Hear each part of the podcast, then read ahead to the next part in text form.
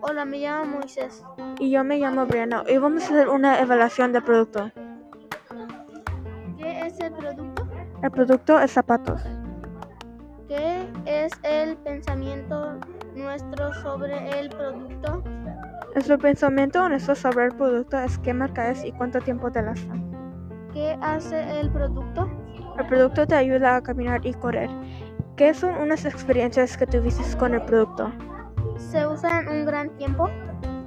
Ok, una experiencia que yo tuve es cuando tenía que correr una mía y los cadetes no se ra- amarraban. Y una pregunta que tengo para Moisés es, ¿qué tipos de zapatos son tu favorito?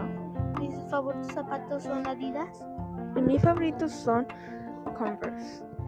Y eso ya es todo para nuestra evaluación de productos. Adiós.